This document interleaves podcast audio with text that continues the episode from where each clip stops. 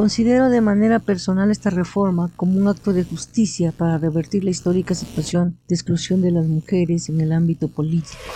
Uno de los tantos retos sería la implementación de la paridad como un principio constitucional, que es una medida permanente para lograr la igualdad de género en la participación política de las mujeres.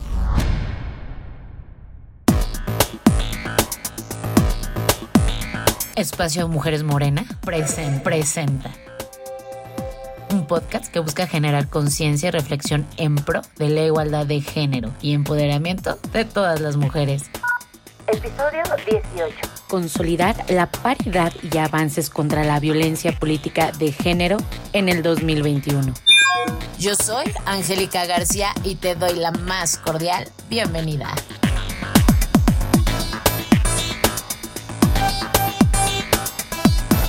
Hola, ¿cómo están? Las saludo con mucho gusto. Sean bienvenidas a Espacio Morena. Oigan, pues, ¿qué creen? que ya estamos en la recta final de esta segunda temporada y nos falta muy poquito para terminar. Por eso las invito a entrar a nuestro canal y que escuchen nuestros episodios que les serán de mucha utilidad para su formación política y también para su vida diaria. Y bueno, Hoy está conmigo nuestra gran compañera Carmen Toto Cortés. Ella ha sido parte de la Escuela de Mujeres Morena desde hace varios años y hoy nos platicará sobre los retos de la paridad de género, un camino que se ha construido a base de luchas por lograr la igualdad de mujeres y hombres. Carmen, bienvenida. Como siempre es un placer que estés con nosotras. Es un gusto platicar contigo sobre este tema tan importante como lo es la paridad de género. Muy bien, Carmen, ¿qué te parece si abrimos el tema mencionando cómo surgió la reforma de paridad? Considero de manera personal esta reforma como un acto de justicia para revertir la histórica situación de exclusión de las mujeres en el ámbito político, por lo que es necesario tener siempre en la memoria que la lucha ha sido larga y ardua. No olvidar a ese grupo de mujeres zacatecanas enviando una carta dirigida al Congreso Constituyente de 1824 reclamando su derecho a participar en la toma de decisiones. Es una historia larga, no exenta de violencia y de decepciones, sobre todo ante la negativa del constituyente de 1917 de reconocer nuestra ciudadanía al negarnos el derecho a votar y ser votadas. Fue hasta el 17 de octubre del 53 que se aprueba la reforma al artículo 34 y se reconocen nuestros derechos. Y el 3 de julio de 1955 acudimos por primera vez a las urnas para elegir las diputaciones que conformarían la 43 legislatura. Y fue hasta 1964 que llegan las primeras senadoras María Lavalle Urbina y Alicia Arellana Tapia. También es importante recordar que en 1923 Elvia Carrillo Puerto fue la primera diputada electa en el estado de Yucatán y Rosa Torres primera regidora municipal en Mérida. Es importante mencionar que la situación al interior de los estados no era ni es exactamente la misma que a nivel federal. Como te darás cuenta, la vida pública para las mujeres está llena de obstáculos. De ahí que se empiece a trabajar para conseguir la igualdad entre mujeres y hombres. Gracias Carmen y con el objetivo de impulsar la participación equitativa entre mujeres y hombres, en 1993 se implementan las cuotas de género. ¿No es así? ¿Por qué no nos recuerdas cómo se conformaba la paridad en aquel entonces y por qué era necesaria la reforma de paridad en todo?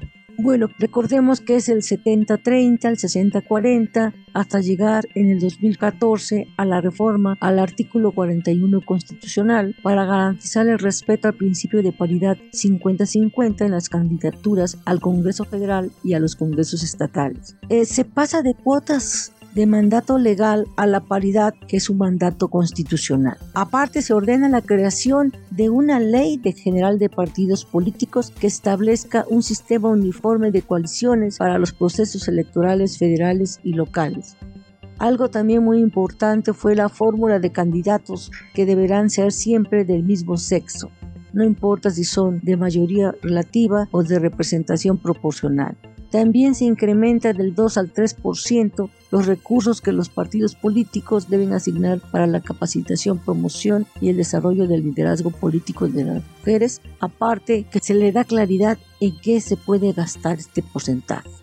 Y se emite también una jurisprudencia en mayo del 2015 que se llama paridad de género, en donde debe observarse en la postulación de candidaturas para la integración de órganos de representación popular federal, estatal y municipal y se le declara formalmente obligatorio. Con este andamiaje legal es que se llega a la 64 legislatura denominada legislatura de la paridad de género el cual se conforma por un 48.2% de diputadas y un 51.8% de diputados. Esta legislatura impulsa la reforma constitucional paridad total, la cual implica que haya un número igualitario de personas, mujeres y hombres en todos los cargos de toma de decisiones públicas.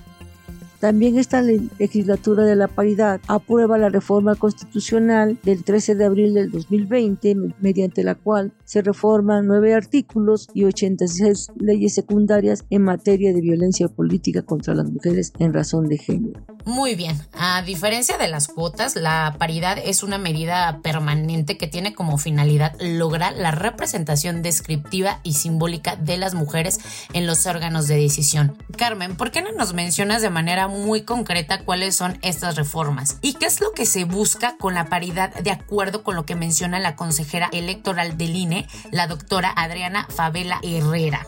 Bueno, son nueve artículos de la Constitución en la que se establece la paridad transversal en candidaturas de diputados y senadores, la paridad en municipios con población indígena, la paridad en organismos autónomos, la paridad en los tres ámbitos de gobierno, la paridad en la Suprema Corte de Justicia. Siguiendo a la doctora Favela, eh, se busca una paridad que incluya la igualdad de oportunidades en el acceso a las posiciones de poder y toma de decisiones en todos los niveles. Lo importante es que se posibilite la participación de la mujer en la conformación de la agenda pública y en la toma de decisiones del Estado mexicano. Ello en congruencia con la norma marco para consolidar la democracia paritaria elaborada por ONU Mujeres, que insta a lograr un modelo de democracia en que la igualdad sustantiva y la paridad entre hombres y mujeres sean ejes rectores de las transformaciones que asume un Estado responsable e inclusivo. Excelente. ¿Y qué se necesita para hacer efectiva la reforma de paridad en todo? Para la debida implementación de la reforma paridad en todo, tratándose de integración de gabinetes, organismos autónomos y órganos del Poder Judicial, es necesario que nuevos nombramientos sean exclusivos para mujeres hasta que se alcance la paridad. También es importante que se considere que la paridad es el piso, no el techo jurisprudencialmente se ha llamado optimización flexible, es decir, que sea viable el que las mujeres rebasen en número a los hombres en la integración de los órganos o que puedan, por ejemplo, ser suplentes de candidaturas cuyo propietario es un hombre. Esto implica que puede existir un número mayor de mujeres que hombres en la integración de los órganos sin que ello deba ser considerado una violación al principio de paridad. Carmen, ¿a qué te refieres con que la paridad es un piso y no un techo? ¿Podrás dar algún ejemplo para que quede un poquito más claro? Sí, un ejemplo es si se cuenta con un gabinete paritario y renuncia un hombre, se puede sustituir con una mujer. Entonces, algunas de ellas no debe ser despedidas para mantener la paridad, porque como se mencionó, la paridad es el piso o la base, no el techo y es admisible que existan más mujeres que hombres en un gabinete organismo autónomo o órgano del Poder Judicial, ya que durante mucho tiempo hubo presencia mayor de hombres que mujeres sin que eso se cuestionara. El problema sería que en un gabinete paritario renunciara una mujer y fuera sustituida por un hombre, porque entonces se vulnera el principio de paridad. En ese caso, sí sería necesaria una medida de compensación que podría implicar que otro hombre también renunciara y fuera sustituida por una mujer.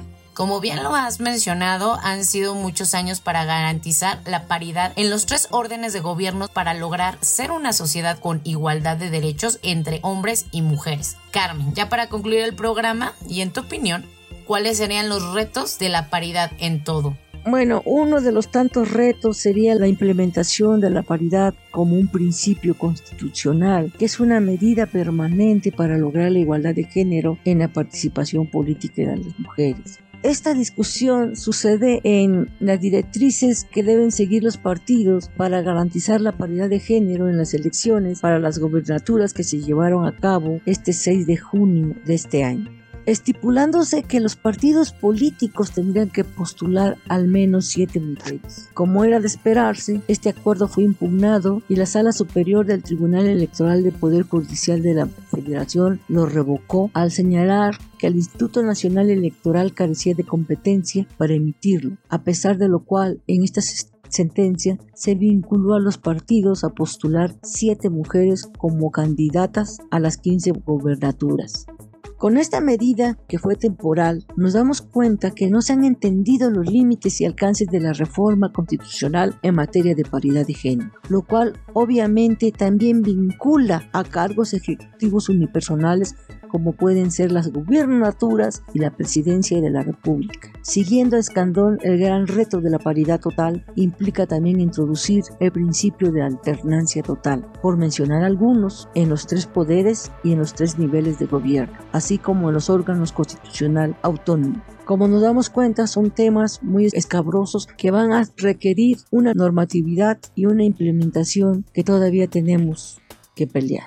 Carmen, te agradezco mucho haber estado con nosotros. Siempre es muy grato compartir este espacio contigo.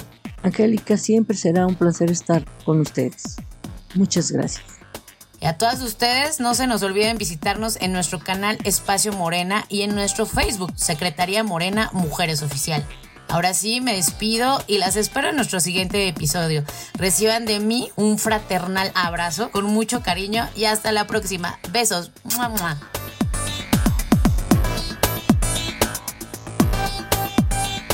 Este contenido fue presentado por la Escuela Itinerante de Formación Política para Mujeres, Morena, Ciudad de México.